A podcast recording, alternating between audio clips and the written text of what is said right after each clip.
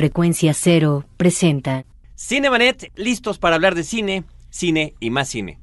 Lee cine, vive escenas. La mejor apreciación de la pantalla grande en Cinemanet. Carlos del Río y Roberto Ortiz al micrófono. Bienvenidos. Enos aquí, Carlos del Río, Roberto Ortiz, ¿cómo estás? Pues muy bien.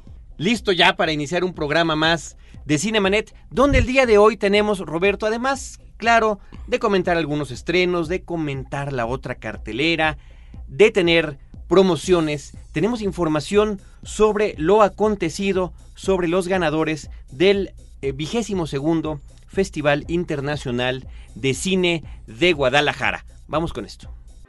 Para todos aquellos que gozan del cine con un sentido diferente, tenemos pases dobles para funciones de la Cineteca Nacional. Escribe a promociones@cinemanet.com.mx y llévate tus boletos para lo mejor del cine internacional con la Cineteca Nacional y Cinemanet. La otra cartelera. Carlos, en eh, el galerón que está ubicado en Zarco 32, en eh, Guerrero, fíjate que están pasando un maratón de películas con el tema del asesino serial. El maratón hay que prepararse desde la una de la tarde. Estarán películas muy interesantes que hemos visto ya, Carlos. Una es eh, Henry, retrato de un asesino en serie, que nos remite a Henry Lee Lucas, un asesino serial muy famoso. Y está también otra película menor, pero que es interesante porque también nos remite a otro eh, serial killer, Ted Bundy, una producción estadounidense y de Gran Bretaña del 2002. Ted Bundy también fue un asesino serial, un clásico del cine de los años 30, de un Fritz Lang en todo su esplendor. Estamos eh, remitiéndonos a la primera película que él hace en el ámbito del sonido porque su anterior eh, etapa había sido prodigiosa en términos del cine silente con el expresionismo que también trabajó él. M. El Maldito, una película con Peter Lorre que hizo una carrera muy importante en Europa y luego se traslada y continúa, eh, continúa perdón, en los Estados Unidos. Y una película final, Amantes Sanguinarios, Carlos, una cinta eh, de Leonard Castle de 1969, estadounidense, de la cual, mejor dicho, de estos personajes, una pareja que hace asesinaba a mujeres de avanzada edad eh, en los Estados Unidos. Él eh, se llamaba eh, Raymond, Raymond Fernández y con su pareja, una mujer obesa, de nombre Marta, si no me equivoco, realizaron más de 10 crímenes. De hecho, cuando los atrapan, ellos eh, realizan estos asesinatos alrededor de los años 40, Carlos, y los apresan en esa década.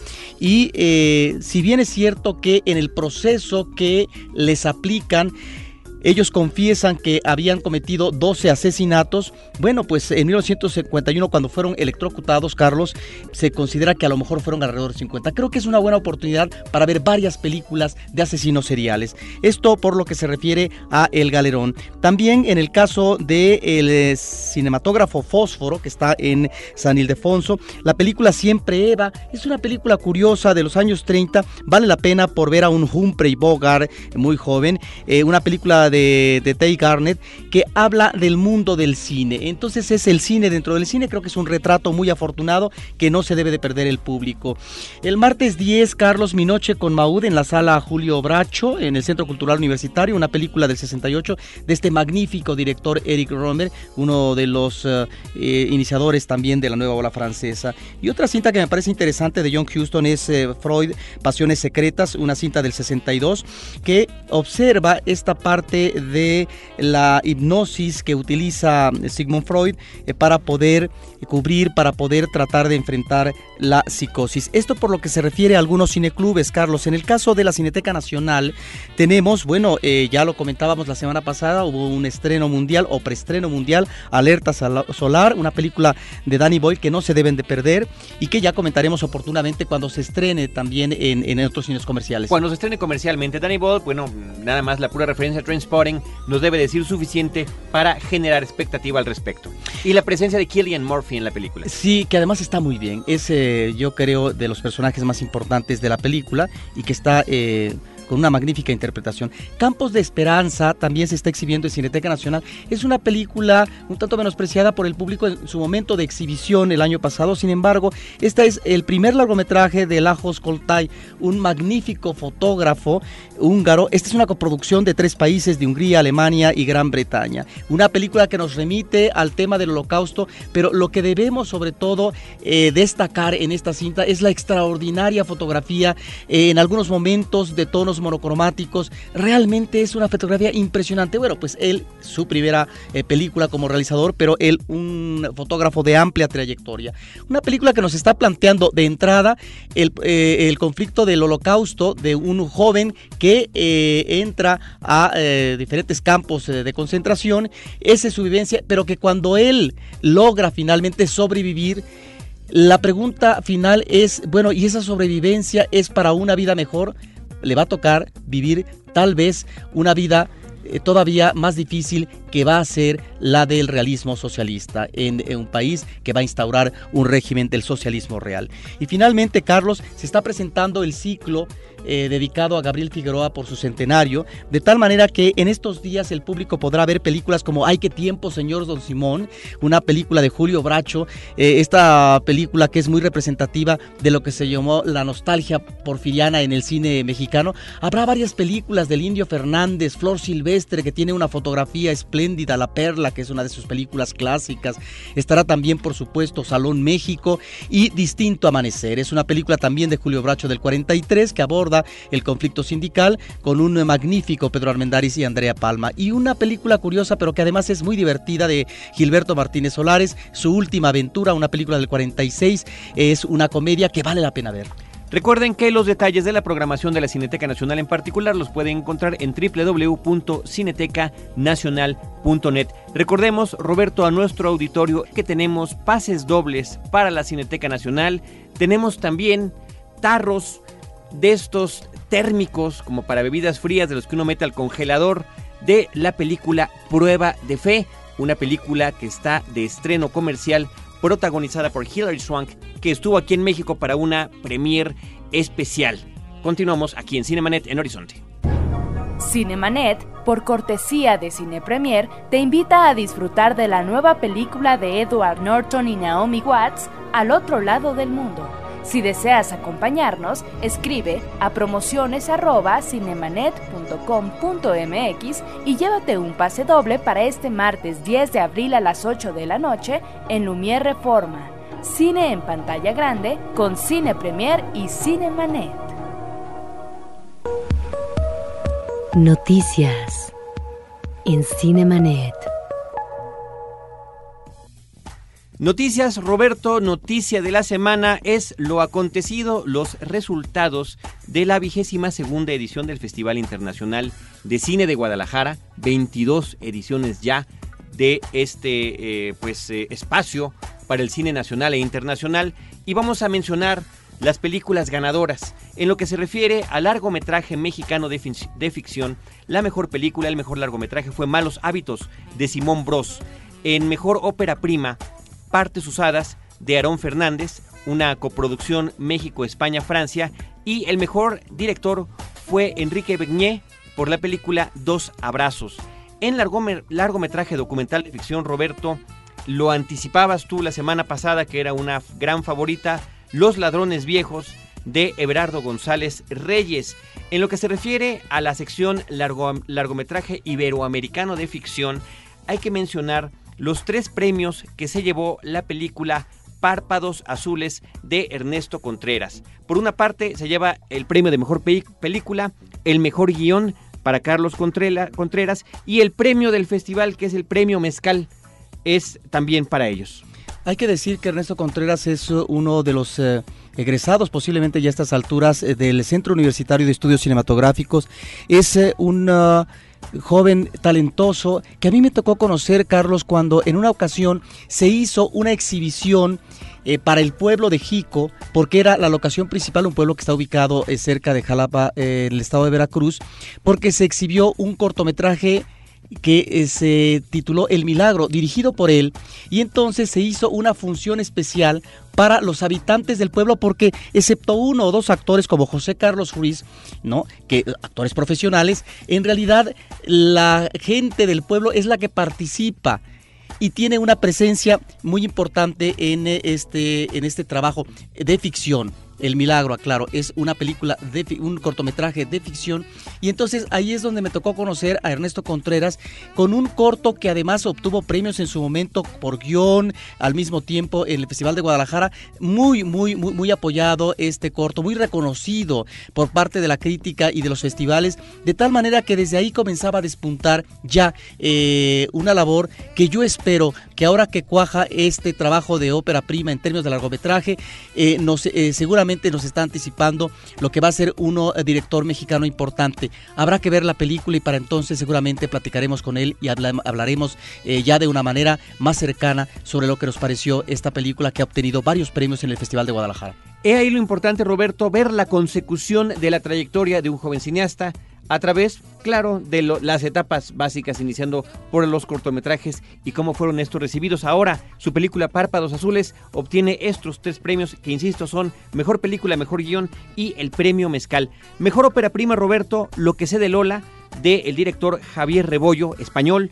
Y finalmente quiero mencionar el largometraje documental iberoamericano La cinta Accidente de los directores Cao Guimaraes y Pablo Lobato. Ellos son de Brasil. Por cierto, también de Brasil hubo el premio especial del jurado para la película A Casa de Alex de Chico Teixeira. Vaya, son películas que fueron reconocidas en este festival, son cintas que ya empiezan a sonar, no nada más aquí en México, sino también en el extranjero y que les iremos siguiendo la pista conforme se aproxime y esperamos que se concrete su estreno comercial para que todos las podamos apreciar ya fuera de lo que tiene que ver con la cuestión de los festivales. Roberto, vamos a escuchar ahora un pedacito de lo que tenemos en el podcast anterior, en este mes de abril, en el que pues se cumplen 50 años del fallecimiento de Pedro Infante. Esto es un fragmento de nuestro programa que tenemos en www.frecuenciacero.com.mx. Para llevar contigo lo mejor del cine, no te pierdas la versión podcast que Cinemanet tiene para ti dos veces por semana en www.cinemanet.com.mx. En nuestra última emisión platicamos de Amorcito corazón. Este mes se cumplen 50 años de la desaparición de Pedro Infante. soy quien soy y no me parezco a nadie. En el Pedro Infante se cubre este requisito del mito que necesita morir de manera trágica, eh, joven, como en el caso de la referencia que tendríamos cinematográficamente en Estados Unidos de un James Dean o una Marilyn Monroe. Nos acompaña Leopoldo Gaitana Páez, investigador del Centro de Documentación de la Cineteca Nacional. Vamos a hablar de este mito.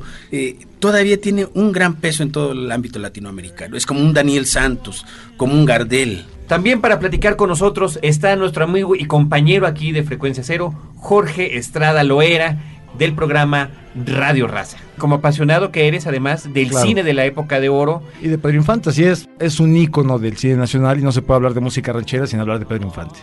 Todo mundo le reconoce eso que vino de la nada para ser el gran ídolo, pero que además no abandonó nunca sus espacios eh, pobretones, digamos, ¿no? Siempre estaban como la base de todo su éxito. Conforme se desarrolla su carrera, va ambicionando papeles que entrañen una exigencia dramática mayor, que inclusive dan como resultado, en el caso, por ejemplo, de Tizoc, el premio del Festival de Berlín al mejor actor. A mí me parece una actuación francamente ridícula. La idealización del, indígena era una eh, idealización exótica. Por eso triunfa fuera de México. Aquí triunfa precisamente con estas películas que son personajes cotidianos. Es su propia vida que la está reflejando. Hay varias anécdotas con respecto a, a la amistad que llevaba con Jorge Negrete. En algún momento Jorge Negrete en los estudios le tiró un balazo a Pedro Infante al piso. Y Pedro Infante, muy enojado, pero aguantándose el coraje, tomó a Jorge Negrete y lo encerró en un cuarto. Y al igual que en la película, nadie supo lo que pasó allá adentro. Contaba Ismael Rodríguez que eh, tuvo que estar lidiando con los dos porque los dos estaban peleando y nadie quería ser menor que el otro, ¿no? Precisamente a raíz de, de estos grandes mitos, siempre le trata uno de encontrar este, cosas que a lo mejor existieron, a lo mejor no existieron, no lo sabe, precisamente por eso son mitos, ¿no? Te dicen que Pedro Infante no ha muerto, ¿no? Que por ahí está cantando y que lo han escuchado. Vamos a cantar los dos, usted y yo. La imagen que tenemos de él es toda una imagen de fortachón, de charachero, simpático, cumple todos los anhelos que tiene el pueblo mexicano, que tenemos los hombres, todo el mundo quisiéramos ser como él, pero ah, también cumple los anhelos de las mujeres. Él decía en algunas de sus películas, ando con muchas porque no ando con una, y no ando con una porque ando con muchas. Nunca en la vida en jaula me verás. Pues ahí está Pedro Infante, 50 años eh, de su muerte. Porque nada mejor que el cine, Cinemanet en podcast. Ya me despido de tu amor, me voy cantando. Pues como ven, esos son tan solo, Roberto Ortiz, unos fragmentos de este programa especial que con mucho corazón hicimos conmemorando el 50 aniversario del fallecimiento de Pedro Infante, donde además había emoción, hubo anécdotas y creo que vale la pena escucharlo. Lo pueden hacer en www.cinemanet.com.mx para que escuchen toda esta charla completa. Vámonos Roberto al espacio musical de Cinemanet, siempre presentando música de películas. Vamos a escuchar de la película Vanilla Sky, este remake que hizo Cameron Crowe, Mundo Mundo 77. Interpreta Film Dialogue.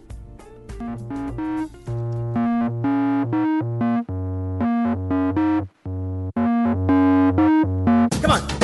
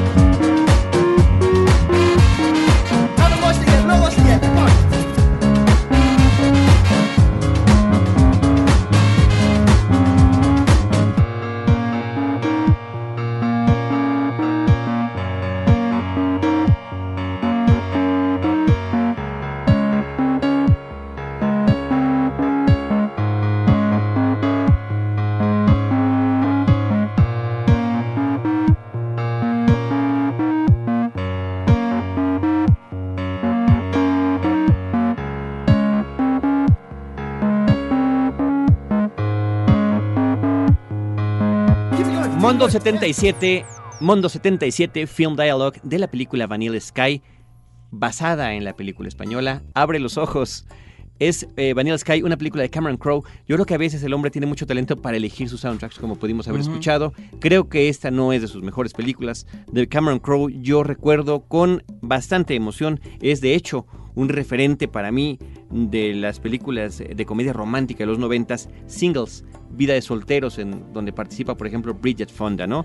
Casi famosos, es otra película, parte autobiográfica muy interesante de un joven que empieza a escribir para la revista Rolling Stones y que está siguiendo el tour de una banda, en este caso ficticia, de la película. Ahí está la música de esta cinta. Le quiero recordar, Roberto, a nuestro auditorio que tenemos regalos, tenemos obsequios. Por una parte tenemos los pases para la premier al otro lado del mundo, que se lleva a cabo el día 12 de abril a las 8 de la noche en Lumière Reforma. Por otro lado, de la película Prueba de Fe, The Ripping, protagonizada por Hilary Swank, tenemos unos eh, tarros tipo cervecero, son de plástico, pero son los que tienen este líquido interno para meterlos al congelador y que funcionen de manera pues térmica para conservar en este caso la temperatura helada de la bebida, sea cual sea la que usted elija. Si esto fuera eh, Club Caballeros, bueno, sería, ya sabríamos qué tipo de bebida sería. Vámonos ahora con lo que sigue. Estrenos de la semana en Cinemanet.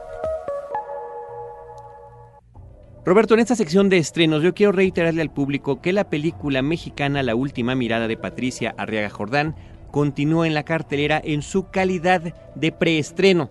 La platicamos la semana pasada. Tendremos nosotros en nuestra versión podcast una entrevista lo más completo posible con la directora Patricia Arriaga Jordán, pero es importante que la gente sepa que ya la puede ir a ver, hay que checar únicamente los horarios porque no está todo el día y ya será el próximo 13 de abril cuando se estrene con más de 20 copias. Por otro lado está la película La Reina con Helen Mirren, mujer que se llevó el Oscar por esta cinta en la última entrega de los premios de la Academia de Hollywood. Es una de esas películas que uno consideraría correcta, Carlos, y que tiene la mirada por parte de la Academia porque ya lo habíamos comentado en otra ocasión cuando hablábamos eh, de los premios Oscar, le llama mucho la atención a los académicos, eh, Carlos, o mejor dicho, a los miembros de la academia, porque no es que sean académicos, ¿verdad? Están integrados eh, por, muchos, eh, por muchos elementos de la industria fílmica de Hollywood. Aquellos personajes que nos remiten a la historia, el pasado, el presente, pero que son personajes históricos, de tal manera que los actores además se preparan para ello y obtienen actuaciones muy ricas, con una serie de matices, como en este caso la actriz eh, Helen Mirren en La Reina, que es eh, ni más ni menos que la reina Isabel de Inglaterra, de Gran Bretaña, ante un suceso eh, que pone en una situación crítica a la corona inglesa. ¿Por qué? Porque muere la princesa Diana en un accidente automovilístico y la reina Isabel se retira a uno de sus castillos y entonces eh, el primer ministro Tony Blair eh, tiene que sortear esta dificultad de resistencia por parte de la corona británica para estar al pendiente muy eh, presente en los acontecimientos que está viviendo la sociedad británica con un dolor masivo, un duelo que resulta conmovedor y que es necesario tal vez ese acercamiento para que la corona pueda verse con mejores ojos por parte de la sociedad y el mundo entero. Ese es el tema específico que trata la película. Son los pormenores. ¿Qué tanto de verdad tiene esta historia? No lo sabemos. Lo que sí es cierto es que eh, trata de ubicar situaciones, días, momentos que fueron climáticos, Carlos. Y es una estupenda actuación de Helen Mirren y que por eso mismo, con un manejo muy cuidadoso, de los comportamientos, de las miradas, de la forma como una reina atiende a un ministro, a un personaje de la política y demás. Todo esto yo creo que fue muy estudiado por la actriz de tal manera que logra una actuación muy satisfactoria y por eso mismo recibe el premio principal como mejor actriz, Carlos. Ahí está La Reina de estreno finalmente en la cartelera en México. Roberto, entre otros estrenos que hay esta semana en nuestra ciudad están comedias como Las vacaciones de Mr. Bean, Mr. Bean's Holiday de Gran Bretaña del 2007, por supuesto con Rowan Atkinson retomando este personaje que lo hizo famoso en principio a través de la televisión y creo que allí es donde está mejor, ¿no? En estas historias originales de la tele donde todo era absolutamente mudo y todo se basaba en sus gesticulaciones y su arte para hacer de cualquier situación algo verdaderamente hilarante con ese toque siempre británico, siempre interesante. Por otro lado, la película de la que tenemos estos obsequios, la película Prueba de Fe, The Ripping, de Stephen Hopkins con Hilary Swank y finalmente también está de estreno Roberto la versión contemporánea de Las Tortugas Ninja. Las Tortugas Ninja, una caricatura de hace 20 años aproximadamente, de finales de los años 80, que tuvo mucho éxito, tuvo película también en su momento con acción en vivo, ahora regresa en una aventura eh, animada digitalmente, lleno de nostalgia para mucha gente y que, por ejemplo, en Estados Unidos ha atraído, si bien en principio se trataba de atraer al público infantil, sí ha llegado, pero también han llegado esos nostálgicos que crecieron con esta caricatura. Sí, aquí lo que hay que ver es si realmente va a aprender en el mundo estas eh, tortugas que causaron furor en su momento y que no solamente fueron las películas, sino también todo lo que en términos de mercadotecnia como productos comerciales se vendieron en su momento, Carlos. Así es, Roberto, lo que tenemos en la sección de estrenos de este programa, Cinemanet está llegando a su fin después de este recorrido diverso que hemos tenido, desde eh, recordar a Pedro Infante hasta música de película o lo mejor de la otra cartelera que tú nos has platicado, no solamente lo que hay en Cineteca Nacional, sino en otros circuitos, y es que es parte de este esfuerzo que hacemos en este programa de tratar de dar semana a semana un panorama a nuestro público. Recuerden, dos veces a la semana nuestra versión en podcast en www.cinemanet.com.mx, donde hay eh, programas sobre cine negro, sobre Woody Allen, entrevistas con diferentes directores, ¿no? Que han ido, afortunadamente para nosotros, compartiendo lo que han querido crear en cada película. Roberto, Cinemanet se despide en esta ocasión. Agradecemos a Álvaro Sánchez, nuestro operador, la asistencia de producción y la realización de nuestras cápsulas de Paulina Villavicencio, la producción de Edgar Luna y de Celeste North, que orgullosamente habrá que comentar, participó como gaffer, pero participó allí, estuvo en la producción de la película Párpados Azules, la película que mencionábamos se llevó el premio tres premios, pero entre otros el mejor de mejor película en el Festival de Cine de Guadalajara y que hizo esta experiencia, creo que fue, y ella misma nos lo ha comentado, Celeste, fue básica para que ella decidiera irse a estudiar al Centro Universitario de Estudios Cinematográficos, donde actualmente está estudiando cine y por eso nos da mucho gusto que esté compartiendo este, esta producción con nosotros. El entusiasmo. Eh, absolutamente, el amor al cine desde distintas barreras y ya será en algún momento en un futuro en que le estaremos entrevistando si es que todavía se acuerda de nosotros. La conducción del programa de Roberto Ortiz y de Carlos del Río. Recuerden, Cinemanet, cine, cine y más cine.